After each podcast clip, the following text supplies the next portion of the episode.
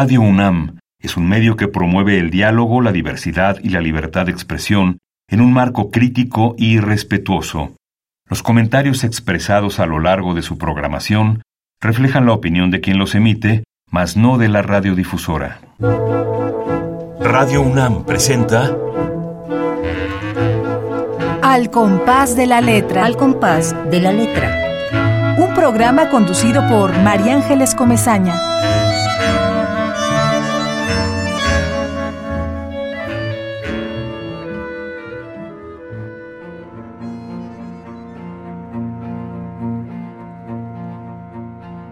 Amanece. Al alba, la función de los pájaros es despertar a los árboles que todavía están dormidos. Esos días en que amaneces con la mente en blanco y te sientes como un dios en vías de aprender su primera lengua. Amanece y nosotros despertamos. Recuperamos la luz como si el mundo solo hubiese, por unos instantes, parpadeado. Amanece Junto con los retazos del sueño, hemos rescatado un idioma fugitivo de la noche, que por el momento es parco y permanece en un rincón en silencio y con los ojos bajos. Los pájaros se olvidaron de trinar, las mascotas no celebran, el café no reverbera y sin embargo amanece. Amanece. Durante el día cargado de rutinas hay que fingir que se sigue soñando.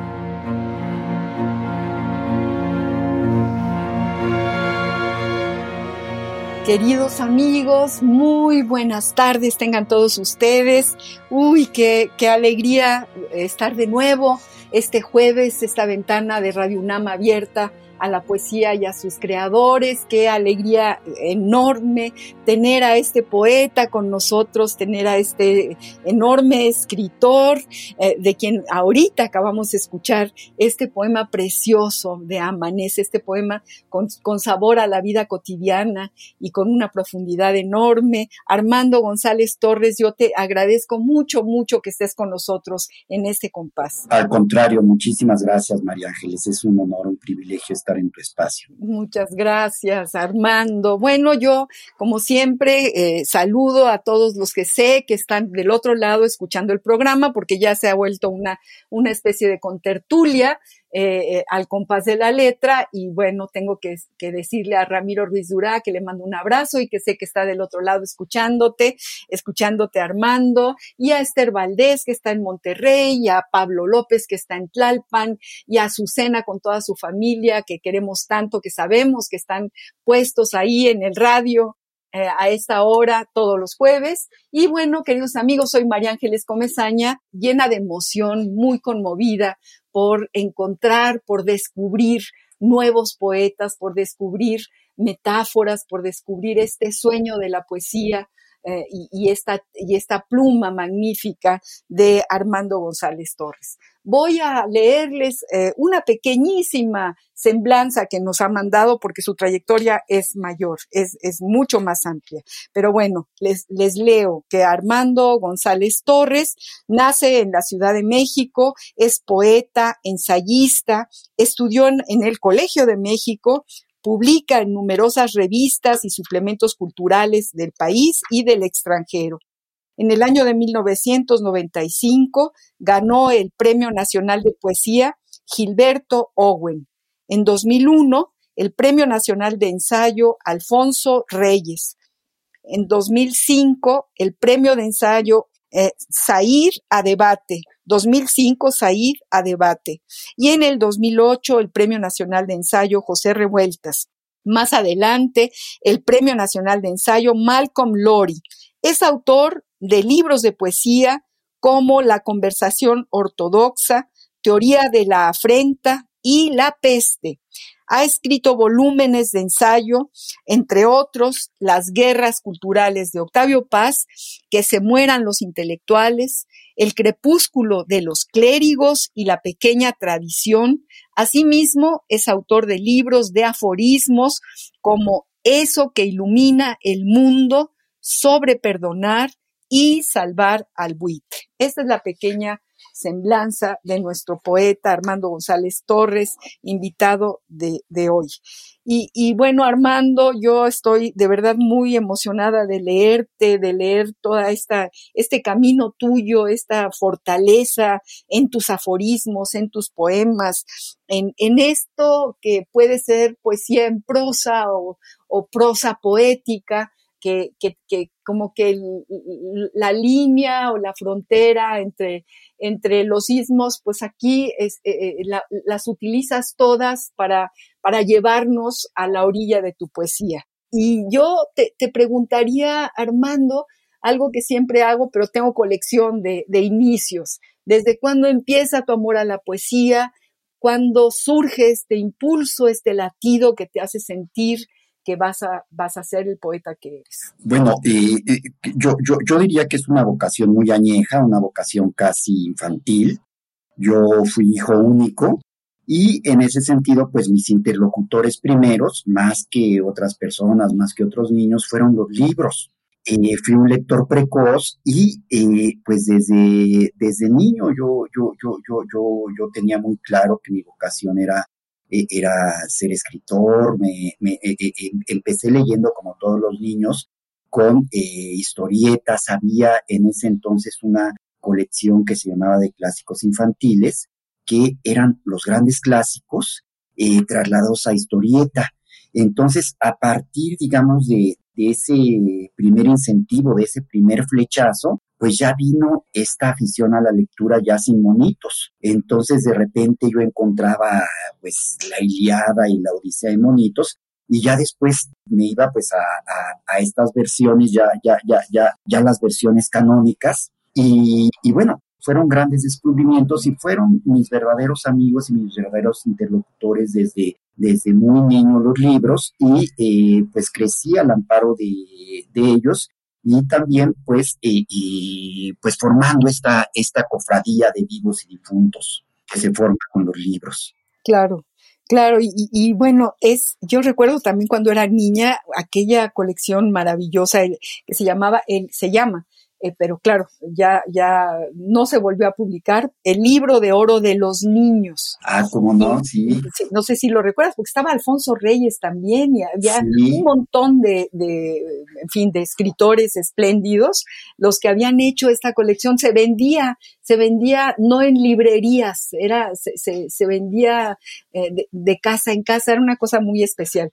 Y también, efectivamente, qué importante es que exista antologías para niños Así es. ¿verdad? No hay muchas, no hay muchas. Yo creo que ahí hay, hay un trabajo por hacer, porque fíjate nada más qué maravilla que eh, tu lectura eh, en los monitos de los grandes clásicos te haya abierto este horizonte tan espléndido para ser escritor, ¿no? Así es, era profundamente estimulante, unos, unas invitaciones a la lectura irrechazables, ¿no? Claro, claro. Y, eras hijo único, en tu familia había una biblioteca, tú, tú te, ibas, te, ibas a buscar libros a algún lado, ¿cómo, fue? Fíjate que, que, que, no, mi familia no es libresca, no teníamos ni el directorio telefónico, yo, yo este, gastaba el dinero pues para para, mi comida y todo, lo, gastaba en esa afición inmoderada por, por los libros, por las historietas. Y comencé desde muy chico también a hacerme de, una pequeña biblioteca, también totalmente aleatoria, no, no, no, no, no, tenía una guía, pero digamos esa biblioteca pues, pues, pues se fue este, ampliando y aún ahora eh, eh, recuerdo, identifico con muchísimo cariño como mis decanos, pues a los libros que, que compraba en ese entonces, que, que de, de, los que llegué a hacerme. Eh, digo, pues las primeras ediciones de, que tuve de, la Iliada, de la Odisea, y sobre todo estos grandes eh, eh, escritores que también son profundamente estimulantes para, para niños y jóvenes, Verne, Salgari, claro. y pues digamos, a través de ellos también viví múltiples aventuras y, recuerdo con, extraordinaria animación, digamos, toda esa eh, variada compañía, ¿no? Todos estos personajes también que, me acompañaron tanto en mi infancia, en mi primera juventud, y, pues los, atesoro con, mucho gusto en, mi actual biblioteca. Este precioso poema que nos leíste al inicio del programa, eh, que tiene que ver con el amanecer, siempre hablamos de las resonancias. No hay poemas que se parezcan unos a los otros, pero sí hay cierta resonancia que te llega eh, con algunos autores. Recuerdo eh, oyéndote esta maravillosa versión de Del amanecer que tú escribes en ese poema. Recuerdo Fíjate, Octavio Paz recuerdo Piedra de Sol, recuerdo Abre la mano, Señora de Semillas, que son días, el día es inmortal, asciende y crece, acaba de nacer y nunca acaba, cada día es nacer, un nacimiento es cada amanecer y yo amanezco y amanece el sol, cara de sol, Juan amanece con su cara de Juan, cara de todos. En fin, este que, siempre lo traigo en la memoria, porque hay, hay poemas que se te graban así como sellos. Y bueno, yo creo que sí, Piedra de Sol nos acompañó a muchos escritores a lo largo y, sigue acompañándonos la musicalidad. Ya la resonancia, muchas gracias. Y, te juro que sí, que esta resonancia, esta emoción que, uno siente cuando te llega eh, un, poema de, de, de ese tamaño, pues da mucho gusto, a mí me encanta porque, porque siento que la poesía no es solitaria, la poesía eh, es una gran hermandad de, de metáforas, de palabras, de realidades. Y es única, la tuya es única, es increíble los temas que tú tocas, ¿no? La peste, por ejemplo, que, que impresiona el perdón. En fin, son temas muy tuyos, es decir, que no, que no están tomados por ninguno de los poetas que han venido a lo largo de cinco años al compás sin embargo, hay resonancias y eso es rete bonito. ¿No te lo parece, Armando? No, extraordinario. Y, y, y, y, tú lo has dicho. En efecto, la poesía es una caja de resonancias y una red de influencias eh, insospechada, ¿no? Que, este, pues que se puede remitir, digamos, al, al más remoto pasado, a la lectura menos consciente, ¿no? De repente uno puede estar glosando un verso que, ya no recuerdas, ¿no? Así es. Y, y, esto, esto es extraordinario, digamos, en el caso de la poesía, estas analogías, estas coincidencias, son, son algo extraordinario. Eh, estuvo con nosotros hace poco un poeta español de Málaga, andaluz, ¿no? Y podríamos decir, Francisco Muñoz Soler, y uno de los pequeños poemas que leyó tenía, tiene que ver con la pregunta, ¿qué es ser poeta y por qué serlo? Y, y, él se dice a sí mismo, se contesta, nunca me hice las preguntas, fluye del venero de mi ánima, forjando elecciones de vida, mi posicionamiento en el mundo, manifestarme en la palabra y en los silencios con la belleza y humanismo. Eh, ¿Tú te preguntas qué es ser poeta y por qué serlo? Querido Armando? Eh, sí, sí me lo he preguntado a menudo porque, eh, bueno, para mí, digamos, eh, la poesía y la reflexión han sido actividades muy hermanadas, creo que, que, que eh, eh, en realidad pues una, una característica privativa del poeta y de la poesía moderna es eh, la, la, reflexividad en torno al propio trabajo, ¿no? En torno al propio trabajo poético, en torno a la naturaleza de la poesía. Y grandes poetas modernos, Valeri, Octavio Paz, Eliot Pound, no solo escribieron la gran poesía, sino que reflexionaron, ¿no? Y luminosamente, como, como no lo, como nadie lo, lo puede hacer desde el exterior, este, ah, reflexionaron sobre la poesía. Y, eh, digamos, sin ningún ánimo chauvinista, creo que, que, que Octavio Paz, desde la periferia, construyó el mapa poético más amplio, más comprensivo en sus tres grandes libros de poética, ¿no? desde el arco y la lira hasta, eh, eh, pasando por los hijos del limo, hasta la otra voz. Entonces, creo que, que, que, que muchos eh, poetas contemporáneos, a raíz, digamos, de esta égida de estos grandes, pues nos, a, menudo nos preguntamos en torno al quehacer poético, ¿no? Y yo emprendo el, el, el, quehacer poético, pues como una técnica catártica, diría, eh, por un lado, porque desde luego hay una necesidad perentoria de la expresión poética.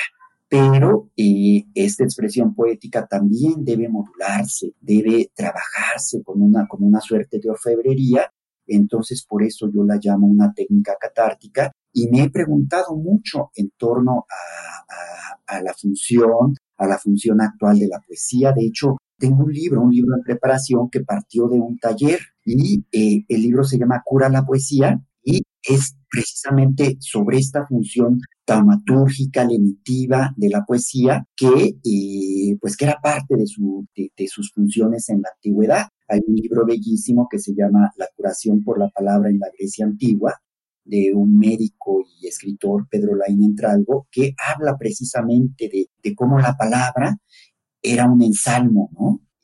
Y cómo, digamos, en la Iliada, por ejemplo, pues eh, eh, para contentar a los dioses, pero también para curar las heridas, las heridas de la guerra, pues también se utilizan diversos eh, medicinas, pero también la palabra curativa, ¿no? Y este taller, que fue una de las grandes experiencias pues vitales que he tenido, fue un taller que se me ocurrió hace algunos años sobre cómo la palabra podía en situaciones de violencia extrema, de pérdida, de duelo, de, mayor dolor, cómo podía consolar. Y precisamente lo que hacíamos era leer pequeños extractos de, grandes obras, el canto 6 de la Iliada, donde Héctor se despide de Andrómaca cuando sabe que, va a pelear con Aquiles y, se va a enfrentar a una muerte inminente, eh, los cantos de los vencidos eh, y aztecas, eh, poemas contemporáneos en torno a la violencia en América del Sur, por ejemplo, cadáveres de Néstor Perlonger, y en todas estas situaciones límite de, de, violencia, de pérdida, de, de duelo inexplicable, la poesía cumple una función catártica y este, e, e, e, este taller lo, lo, empecé a dar en ciudades mexicanas muy asoladas por, por la violencia de esta ola que desgraciadamente ya se ha extendido por, por lustros. Y fue una experiencia extraordinaria porque eh, estaba dirigido no, no, no solo a poetas, sino realmente a personas de, de, todo tipo que habían vivido la violencia. Y pues fue una experiencia auténticamente catártica. Muchísimas eh, muchísimos de los asistentes a leer eh, los poemas, pues lloraban, ¿no? Este, tenían una explosión emocional precisamente por esta, eh, por esta identificación que encontraban con, eh, pues con estos textos clásicos, ¿no?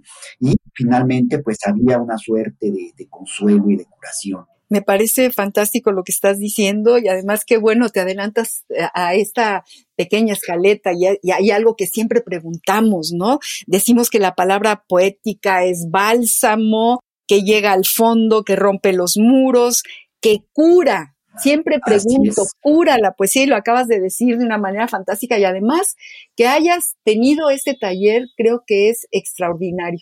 Y yo también coincido absolutamente contigo eh, en, el valor curativo. Es una curandera la poesía, absolutamente. Así es. Además nos, nos planta sobre la realidad de, preguntas que tenemos todo el tiempo y que, y que nos enferma no poderlas responder y, que y que además la poesía responde con otras preguntas. Entonces siempre, siempre se abre el horizonte, siempre hay ahí un horizonte abierto y entonces respiramos hondo, ¿no? Y, podemos dar, continuar en el camino. Yo creo que esto que nos estás diciendo es espléndido. Ojalá y hagas otro taller como ese para que nos inscribamos todos los que necesitamos este, esta, esta curación, esta sanación poética. y bueno, tú te has metido en temas eh, históricos como el tema de, la, de, la, de, las grandes epidemias, de las grandes pandemias como, como la peste.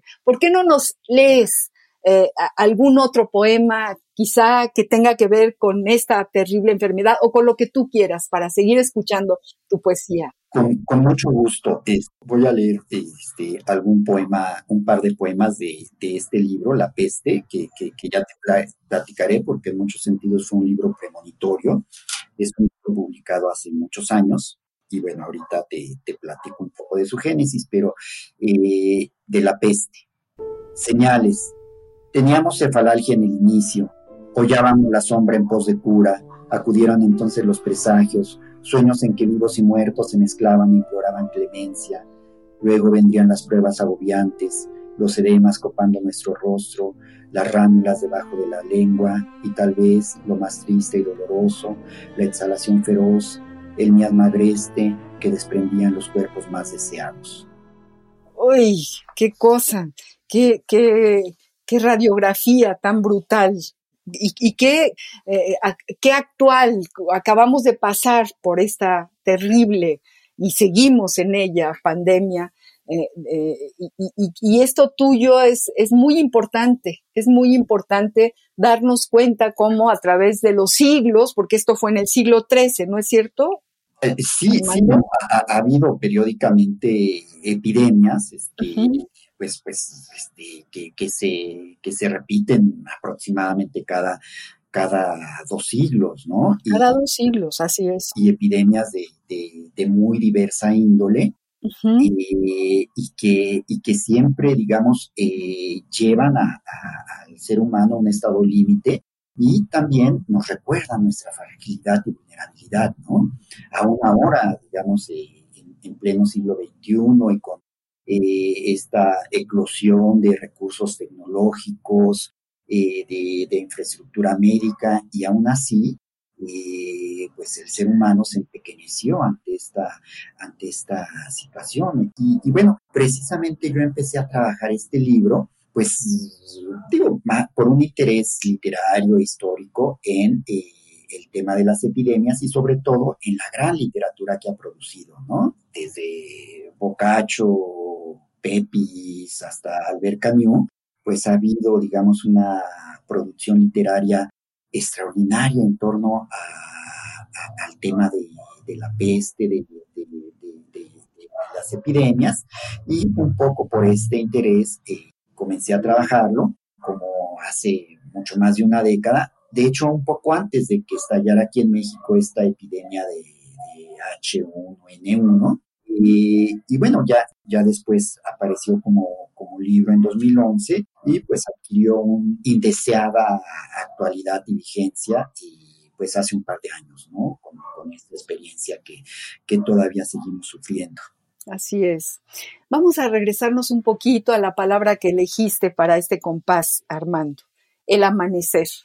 El amanecer ya desde el momento en el que uno lo pronuncia, eh, eh, nos evoca mucho, nos lleva a escenarios muy, muy específicos, a cada uno de los que estamos escuchando, este, los, eh, escuchándote a ti y a, quienes están escuchando este programa. Siempre recurrimos al diccionario del español de México, del Colegio de México, que además es tu colegio, es donde tú te formaste, porque, bueno, porque nos encantan los diccionarios, pero además porque sabemos que hay poetas ahí escribiendo definiciones de las palabras y bueno, llegan inmediatamente a nosotros, quizá la voz de, Pancho Segovia y de muchos otros, de muchos otros. Entonces, vamos pues a, ver qué nos trae el Diccionario del Español de México, queridos amigos del Colegio de México, sobre la palabra que nuestro poeta, invitado de hoy, Armando González Torres, ha seleccionado, y es el amanecer. La ruta de la palabra.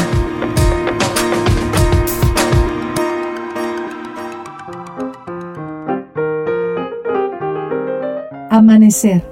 Verbo intransitivo. Se conjuga como agradecer. 1. Aparecer en el horizonte la luz del sol. Comenzar el día. Mira que ya amaneció. Ya los pajarillos cantan, la luna ya se metió. 2. Estar o encontrarse en cierto lugar o en determinadas circunstancias cuando comienza el día. Amanecí enfermo y lejos de mi casa. 3. Amanecerse, pronominal, quedarse en cierto lugar o continuar haciendo algo durante la noche hasta que se hace de día. El día de la fiesta nos vamos a amanecer. Nos amanecíamos estudiando. Amanecer, sustantivo masculino. 1. Momento en el que comienza el día, cuando aparece la luz del sol en el horizonte. Nos quedamos platicando hasta el amanecer. 2. Al amanecer, al principiar el día o cuando comienza a salir el sol. Nos levantamos al amanecer. La ruta de la palabra. Pues esto es lo que propone el Diccionario del Español de México, del Colegio de México. Y tú cuéntanos de, del amanecer aquí, el amanecer hasta nosotros somos, somos el amanecer. ¿Cómo, cómo ves, Armando? Pues como siempre, eh, acepciones muy, muy completas. Y a mí me, me, me inspiró mucho la indicación que señala el diccionario de amanecer, un verbo intransitivo que se conjuga como agradecer. Y a mí me parece revelador esa indicación porque lo que yo he estado trabajando a través de este libro en progreso todavía, que, se llama Amanecer, pues es el agradecimiento, es la gratitud, la gratitud a la vida.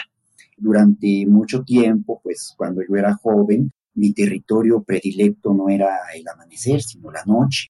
Era el lugar de exploración, de misterio, de sensualidad, sin embargo, y sobre todo precisamente a raíz de, la pandemia y este, y este sacudimiento que, trajo sobre nuestras vidas, esta aprehensión de nuestra fragilidad y nuestra vulnerabilidad, el amanecer dejó de ser para mí un acontecimiento pues rutinario y se convirtió en un auténtico milagro, en un auténtico milagro eh, eh, cotidiano el, no saber si ibas a sobrevivir, si, si, si, este, si te ibas a infectar, si, si tus seres queridos iban a estar contigo eh, al día siguiente, esta, eh, eh, esta sensación de, de, de vulnerabilidad, de, de, lo aleatorio, de lo frágil de, nuestra existencia y de nuestra estancia en el mundo, me hizo hacerme muy consciente de, de la fortuna de, de, volver a amanecer cada día y desde, desde el inicio de, de la pandemia, pues yo me di a, a, una tarea que por naturaleza soy madrugador y pues eh, escribir dos o tres aforismos, eh, subirlos a, a mi Twitter y pues a partir de ahí se ha venido construyendo pues esto que, que, que, que, ya es un corpus amplio de poemas y aforismos en torno al amanecer y que están eh, orientados fundamentalmente por el sentimiento de gratitud. Totalmente. Y este poema precioso con el que abriste el programa sobre el amanecer, que, que realmente está lleno de atmósferas, este, nos, nos colocas en un, en una atmósfera, en algo que se en una especie de dibujo del amanecer. Léenos algo, algo sobre tu amanecer, Armando. Amanece. Comienza ese proceso mediante el cual la humanidad desaprende en la vigilia todo aquello que le fue instruido en el sueño. Más allá de la confusión o turbulencia con que los haya parido la noche, los amaneceres tienen el deber de la belleza, Amanece y algo muy poderoso. El canto de un pájaro nos apega este día que pensábamos ya no era nuestro. Amanece y la vista es tan pura y penetrante que nos revela el polvo finísimo y radiante del que estamos recién hechos. Amanece y nuestras miradas jóvenes aún no se acostumbran al asombro. Amanece y te asalta una duda. ¿Dónde posar, agradecido, los ojos que le arrancaste a la oscuridad. Amanece. Pronto saludaremos a los primeros seres vivos, pero antes debemos escoger nuestras palabras más jóvenes y preciadas. Uy, Armando, qué, qué, qué, es que fíjate los aforismos, qué resumen qué, qué latido, ¿no? Es, lo plantas como, como si fuera una semilla que va a echar raíces y e, e, es lo más difícil. Creo que es muy, muy, muy complejo, muy difícil llegar a esta síntesis, eh, porque detrás de la poesía hay una historia, siempre. Y detrás de los aforismos es una especie de relación contigo mismo, ¿no? Con, con tu propio, con tu propia vida. Así es, a, mí me interesa mucho, digamos, la capacidad sintética de, de, esta forma literaria, ¿no? Que, que, realmente no es el aforismo, digamos, clásico que, que tiende, pues, a establecer una, una verdad, una propuesta. En realidad, pues, en, en la literatura moderna eh, utilizamos de manera mucho más eh, liberal, ¿no? Eh, el género aforístico más bien denota, digamos, una forma de, escritura fragmentaria, reacia a sistemas, reacia a, verdades indeclinables. Y pues yo, yo, yo pienso que precisamente este tipo de, escritura, esta escritura fragmentaria, pues otorga muchísima libertad por un lado y por otro lado va también mucho con, el espíritu de los tiempos, eh, que es escéptico de los grandes sistemas, de los grandes relatos, de las grandes ideas. ¿no? Pero, pero qué, qué, qué, difícil, qué difícil, porque es casi virtuoso. El, y, es un viaje de, dentro, de las, dentro de la historia de las palabras. Cada palabra también es una historia y, y cada aforismo es una manera de llegar al centro, poner en, colocar en el centro algo que te preocupa, que le preocupa al poeta, algo que, que el poeta quiere descubrir de sí mismo. Exacto, sí. ¿Sí? Por ejemplo, dices, un rostro es un abismo y si lo miras fijamente conocerás el vértigo. Digo, es que ahí estás diciéndolo todo. Es, es como una, una enorme, enorme verdad, porque finalmente tienen que ser verdad. Tenemos un rostro que se aja, que se transfigura en cada gesto, pero guardamos otro rostro inmutable en la memoria. Digo, ahí hay un, todo un psicoanálisis, mi querido Armando. Muchas gracias. es, es, verdadera, e, es verdaderamente ilustrativo y, yo creo que a, a nuestros radioescuchas les debemos de recomendar la lectura de aforismos que no se leen muy muy seguido pues que está como muy abandonada la, la eh, este, esta especie de, de, de picaporte importantísimo de la literatura. Ama tu amor propio, no te ames a ti mismo, son verdades elocuentes lo, lo que tú estás diciendo, ¿no? Es, y ¿cómo se hace? ¿Cómo te, cuánto te tardas? ¿Cómo te llega? Cuéntanos algo de, esta estructura, de esta manera de llegar a tus aforismos. Bueno, yo creo que, que, que, la escritura fragmentaria pues parte, parte fundamentalmente de una intuición, a veces de un sinsentido, ¿no? Y eh, lo importante pues es ir trabajando estas intuiciones, ¿no? Irlas depurando, quizá irlas apuntando, desde luego no, no, no, no se trata de trasladarlas inmediatamente al papel o de publicarlas en, tus espacios, sino de eh, irlas eh, trabajando. La, la, forma en que yo trabajo mis, mis libros de, de, aforismos es finalmente muy, muy, llega a ser muy sistemática. Por ejemplo, parte de, de algún determinado tema por ejemplo, el perdón, pongamos el perdón, y lo que hago es reunir, reunir una serie de afirmaciones en torno a, este tema, a veces contradictorias, a veces antagónicas, y ponerlas a, discutir entre sí. Eh, muy a menudo también aparecen personajes, eh, personajes que, dramatizan, digamos, este, este juego de, de, ideas, este drama de las ideas, y eh, pues con recursos muy variados eh, voy construyendo eh, poco a poco mis libros. Sí, es, es, es muy virtuoso y es, y es espléndido y nos abre horizontes. Y regresamos un poco a tu amanecer. Respiramos hondo, queridos amigos. Estamos platicando con Armando González Torres, este gran escritor, este enorme escritor que nos está enseñando eh, cosas importantes para quienes amamos la poesía y para quienes queremos llegar quizá a, esta orillita, a este tintero del poeta que nos platique eh, qué, se siente, qué lo hace llegar a donde llega. Regresamos al amanecer, respiramos hondo y vamos a escuchar a Chabela Vargas con esta maravillosa canción Amanecí en tus brazos.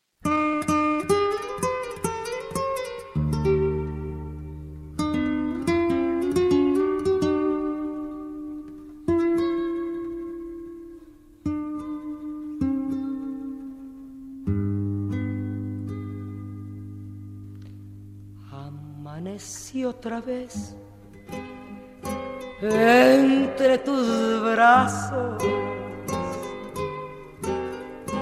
y desperté llorando de alegría. Me cobijé la cara con tus manos para seguirte amando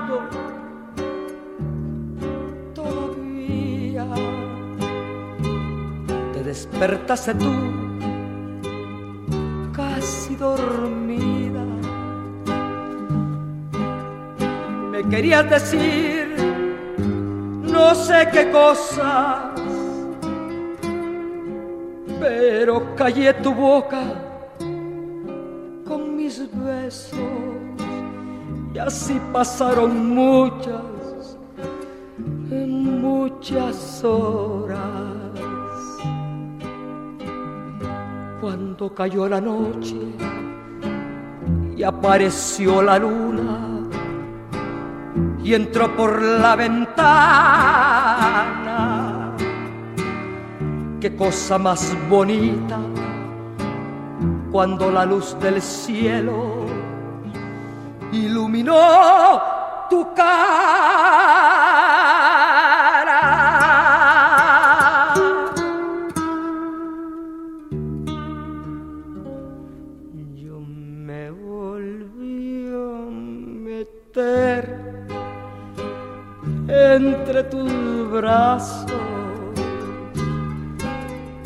Tú me querías decir, no sé qué cosas, pero callé tu boca con mis besos. Y así pasaron muchas. Pero muchas horas.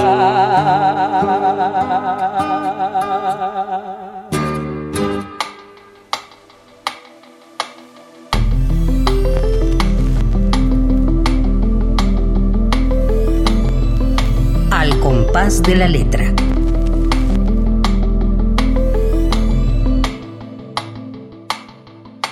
Bueno, acabamos de escuchar, bueno, aquí, aquí todos sabemos a Chabela Vargas con esta maravillosa canción eh, y, y hemos, hemos seleccionado esta canción porque estamos hablando del amanecer y aunque nos lleve a otra, digamos, versión del amanecer que tiene que ver con el amor, que el amor es importantísimo, nos hace, no- nos liga a esta plática tan deliciosa que estamos teniendo con Armando González Torres, nuestro poeta invitado eh, la tarde de hoy. Armando, No, pues amaneceres muy intensos con, con Chabela Vargas, hermosa canción. muy, muy intensos, muy, muy, muy intensos. Parte del programa de, de Al compás de la letra eh, tiene que ver con los epistolarios. Seguimos insistiendo que las cartas traen eh, adentro de su viaje una intimidad muy particular, una intimidad que es eh, única porque es alguien que escribe para alguien o para algo en concreto. Y siempre seleccionamos alguna carta y todas eh, nos han llevado a la orilla de la poesía. Y aquí tenemos una carta, Armando, de alguien que, que para ti, eh, que está en, tu tintero, porque lo hemos leído, lo he leído yo en las entrevistas que te han hecho. Eh, Baudelaire, que es uno de tus poetas, digamos, de los poetas que te han formado, con los que te has formado como poeta, según alguna de tus entrevistas. No vaya yo a meter la pata, pero creo que sí, ¿verdad? No, desde luego, es uno de, de- de mis poetas tutelares, de, de- las figuras que, que se consagran aquí en, en mi biblioteca. Pues esta carta eh, es de, de Baudelaire, el po- poeta maldito, a Wagner, al gran músico Richard Wagner. Y es bellísima, vamos a, escucharla, queridos amigos, y también la vamos a escuchar tú y yo, Armando. Eh, tiene mucho, desde luego, de- del poeta es- está, y de la poesía. La poesía sin musicalidad no es poesía. Eh, y la música, la música empieza tal cual, la poesía empieza como música. Y entonces, bueno, pues que un gran poeta como Baudelaire le escriba a Wagner, eh, vale la pena detenernos un ratito y escuchar a ver qué es lo que le escribe. Epistolario. Domicilio conocido. conocido. Carta de Charles Baudelaire a Richard Wagner. Fragmentos. Viernes, 17 de febrero de 1860. Señor, ante todo quiero decirle que le debo el mayor gozo musical que jamás haya experimentado. La primera vez que fui a los italianos a escuchar sus obras, lo hice lleno de malos prejuicios, y lo que experimenté es indescriptible. Y si me hace el favor de contener la risa, intentaré transmitírselo. Al principio me pareció que conocía aquella música, y al reflexionar más tarde, comprendí de dónde provenía este espejismo. Me parecía que aquella música era mía y la reconocería como todo hombre reconoce las cosas que esté destinado a amar. Después he vuelto a encontrar por doquier sus obras, la solemnidad de los sonidos grandiosos de la naturaleza y la solemnidad de las pasiones grandiosas del hombre. Y uno se siente al instante arrebatado y subyugado. Entre los fragmentos más extraños y que me aportaron una sensación musical nueva, está el dedicado a pintar el éxtasis religioso. Aún algo más, experimenté con frecuencia un sentimiento de una naturaleza harto singular, el orgullo y el gozo de comprender, de dejarme penetrar e invadir, voluptuosidad realmente sensual que se asemeja a la de ascender a los aires o rodar por la mar. Por todas partes hay algo de arrebatado y de arrebatador, algo que aspira a ascender más arriba, algo de excesivo y de superlativo. De modo que podría continuar esta carta interminablemente. Si ha podido usted leerme, se lo agradezco. No me queda nada que agregar sino unas pocas palabras. Desde el día en que escuché su música, lo digo sin cesar, sobre todo en los momentos bajos. Si al menos pudiera escuchar esta tarde un poco de Wagner. ¿Por qué no da unos cuantos conciertos más añadiendo fragmentos nuevos? nos ha hecho conocer el aperitivo de unos gozos desconocidos. ¿Tiene usted derecho a privarnos del resto? Una vez más, Señor, le doy las gracias. Usted me ha restituido a mí mismo y a la grandeza, y además en momentos bajos. Charles Baudelaire. No le adjunto mi dirección. No vaya a creer que tengo algo que pedirle. Voz, Marco Lubián.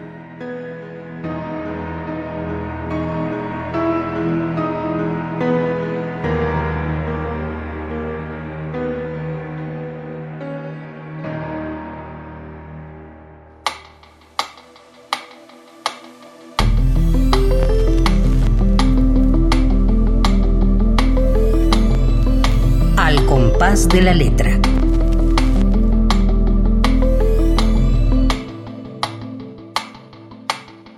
Bueno, pues ¿qué tal, Armando? Acabamos de escuchar esta carta de Baudelaire, a, ni más ni menos que a Wagner. ¿Qué te parece, Armando? Digo, eh, estoy muy emocionado por, por, por, por, esta lectura, gracias por compartírmela. Y este, bueno, me, me, me parece que, que, que, digamos, es eh, este diálogo entre dos grandes, de, dos grandes artistas de la vida moderna que elevan el arte a la altura de la religión y que eh, pues crean con su, con, con, con su obra, eh, generan un, un, éxtasis profano, un éxtasis estético. Eh, no, no, es extraña la, la, la, la, identificación de Baudelaire con, el gran músico, porque Baudelaire mismo fue, fue, fue, fue, fue un gran músico, ¿no? En eh, Las Flores del Mar, pues es un orfebre de, de, la melodía, del verso francés, y eh, al mismo tiempo que se da el lujo, digamos, de, de, de extraer el máximo de, de música del francés de, de, su tiempo, es también no el inventor, pero sí uno de los grandes cultivadores del poema en prosa, ¿no? Entonces, esta completud, por decirlo así, que tiene como artista Baudelaire, esta, e, e, e, esta consagración, consagración laica a la religión del arte, esta aprehensión de la modernidad, de la modernidad artística que tiene Baudelaire y esta eh, consagración de su vida, literalmente, este sacrificio de su vida a un ideal estético, lo hacen para mí uno de los artistas más paradigmáticos y más admirables y más entrañables de, de, la modernidad. Entonces, es muy emocionante esta, esta carta que, que nos compartes, María Ángeles. Sí, qué bueno, qué bueno, a mí también me lo parece, dos, de, de, este tamaño de artistas. ¿Cómo me gustaría poder leer la respuesta de Wagner a Baudelaire? Porque son como dos músicos, dos poetas, la música hecha poesía. Imagínate la emoción que ha de haber sentido Richard Wagner cuando le llega esta maravilla, ¿no? Con esta sencillez y con esta poesía. Es la pura poesía. Es fantástico. Es fantástico. Y, otros grandes artistas que trascienden las, las, fronteras de su arte, ¿no? Así es, así es. Que, renuevan y, y, que influyen además en, las, en todas las demás artes, ¿no? Así es, así es, así es, Armando querido. Eh, tú habrás, eres muy joven, mucho, mucho más joven, digamos, eh, tu generación todavía escribía cartas, tu generación. Tú tienes cartas, guardas, escribes, esperas al cartero, le has puesto el timbre, algún sobre. Cuéntanos. Sí, sí, sí, sí. Bueno, e, este, a mí me gusta muchísimo el, el género epistolar. Creo que es una de, de las formas más, más, más pues venerables de la conversación y de la amistad. Y eh, creo que, que en el género epistolar se puede encontrar, digamos, una génesis, una génesis de la conversación moderna, de esta forma de la concordia, de la urbanidad, eh, que tanta falta nos hace, ¿no? Yo creo que cultivar el género epistolar es un ejercicio muy benéfico, tanto en términos de estilo, como un ejercicio de estilo literario, pero también como un ejercicio de, eh, pues de urbanidad, de civilización, aprender a resolver las diferencias y a, a la polémica educada, a crear consensos. Creo que, que el género epistolar es ejemplar en este sentido. Así es. Así es, Armando.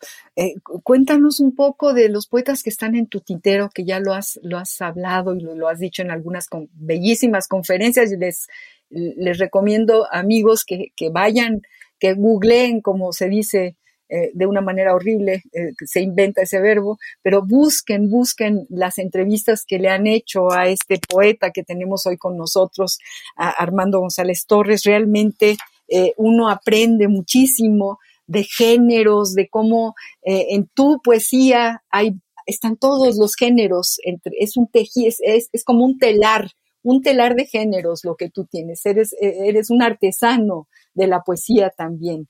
Eh, y, y sí, sí, tú ya nos has contado que tienes, que has hecho talleres de poesía, que vamos a estar muy pendientes a ver si abres algún, algún otro taller, pero tú has asistido a talleres, te han servido, eh, ¿qué, cuáles son tus poetas que están ahí al lado tuyo, que lees y relees? Sí, bueno, bueno eh, eh, pues digamos, entre estas presencias poéticas tutelares, pues está, por supuesto, Baudelaire, está Valeri, está Eliot, está Pound, está Octavio Paz, muchísimos. Creo que estos serían los, más importantes. Pues Paz, como, bueno, para varias eh, generaciones fue, fue una presencia eh, fundamental. Yo, pues, lo, he seguido, lo he leído eh, con muchísimo interés, no exento de, controversia.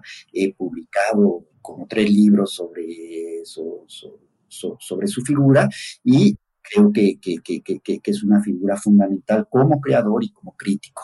Y yo, yo tuve esta experiencia maravillosa de, de, los talleres literarios que fueron eh, al mismo tiempo una forma de, de, aprendizaje, de aprendizaje del oficio y también de socialización. Muchas de, de mis amistades perdurables, muchos poetas que, que, admiro, pues los conocí en los talleres y además tuve extraordinarias eh, figuras como talleristas, nada menos que, a don Carlos Illescas. Ay, yo también, yo también tuve a Carlos Illescas. Ay, qué bien que lo traigas, qué, bien.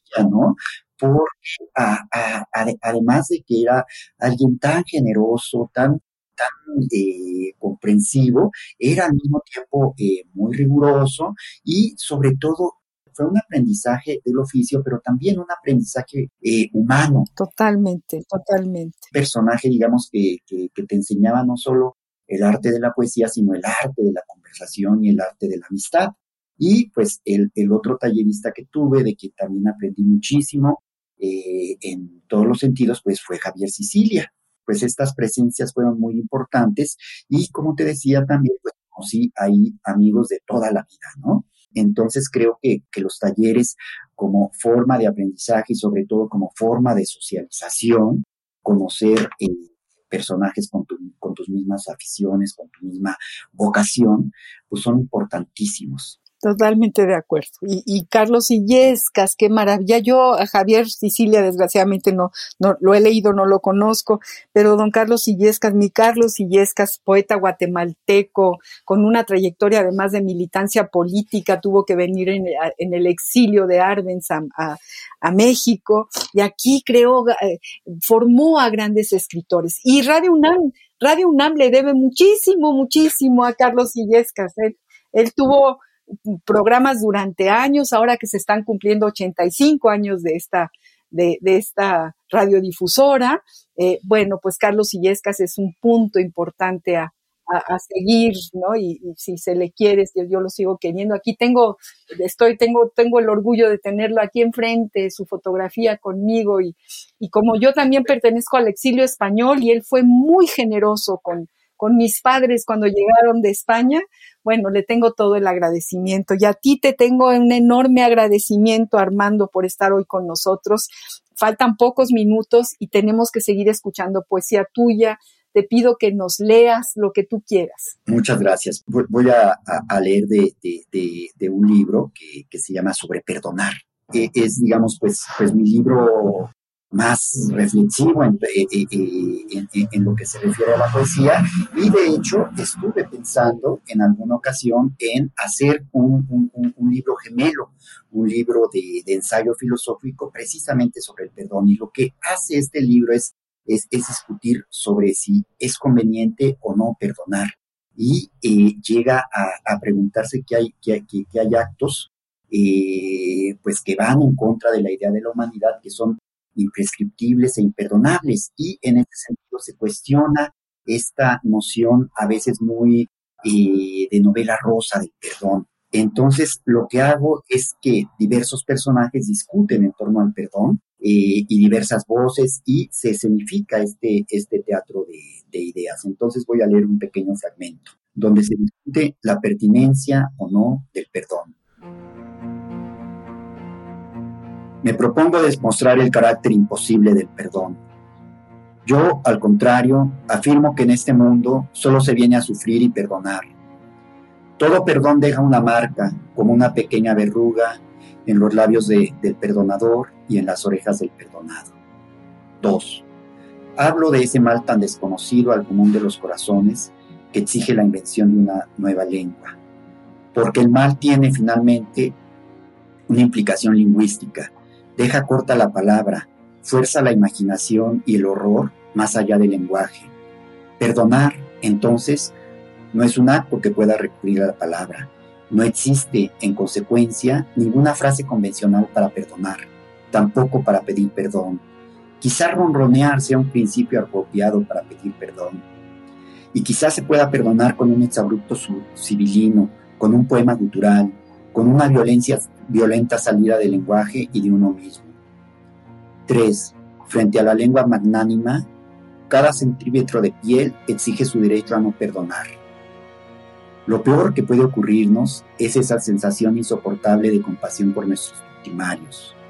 Por eso, para retener lo hay que evitar el vino, pues ablanda y adormece los recuerdos.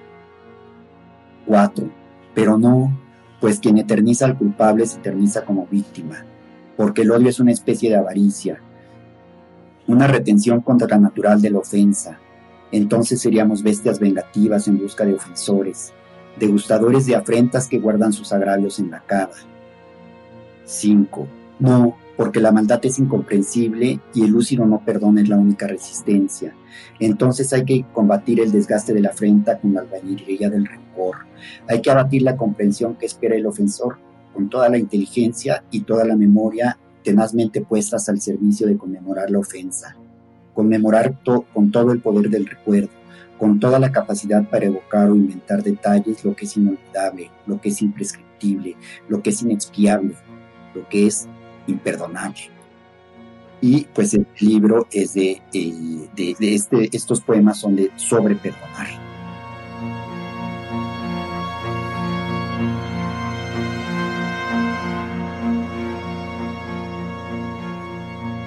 Bueno, es algo verdaderamente es durísimo, es durísimo, Armando, y es importantísimo porque tenemos eh, un imaginario colectivo del perdón, como tú dices, ¿no? De la novela rosa, de, de, de, la Rosa de Guadalupe de Televisa, por ejemplo, y, y demás historias, ¿no? Pero esto que tú pones eh, sobre, sobre la mesa, ¿no? Realmente nos hace pensar, nos hace pensar, porque el que perdona ya se siente como muy fuera de culpa y resulta que, que, tú ahí cuestionas realmente toda esta, toda, sí, es fantástico este poema. Yo cuando lo iba leyendo se me ponía la carne de gallina y, yo misma me hacía una autocrítica porque también eh, caigo en las redes del perdón rosa y, entonces tú de pronto dices, a ver, tocas a la puerta y, y, nos pones a pensar.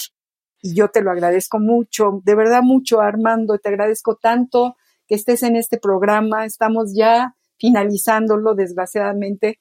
Nos gustaría seguirte oyendo y, vamos a seguir leyéndote porque aprendemos, porque nos cura tu poesía y muchas gracias, Armando, por, por, haber estado aquí con nosotros. No, yo al contrario, estoy muy, muy agradecido por, por, por, la hospitalidad y gracias además por, por esta maravillosa conversación contigo, al contrario. Gracias, gracias Armando, queridos amigos. Eh, tenemos que cerrar el, programa. Eh, le agradezco desde luego, como siempre, a nuestra productora Ivonne Gallardo, le, agradezco a Radio UNAM, ¿cómo no le voy a agradecer a Radio UNAM estos momentos de poesía que nos salvan, de verdad nos salvan? Es, es, un espacio, una burbuja en donde nos, nos vamos a un paisaje distinto y a una manera de sentir y de respirar distinta. Muchas gracias a todos los que nos escuchan. Yo soy María Ángeles Comezaña y los espero el próximo jueves al compás de la letra.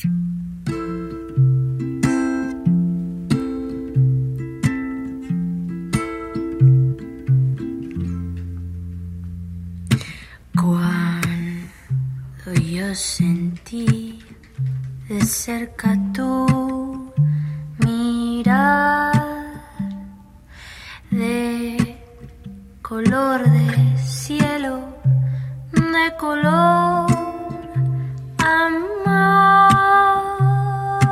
Mi paisaje triste se vistió de azul con ese azul. Radio UNAM presentó Al compás de la letra. Al compás de la letra. Un programa conducido por María Ángeles Comezaña.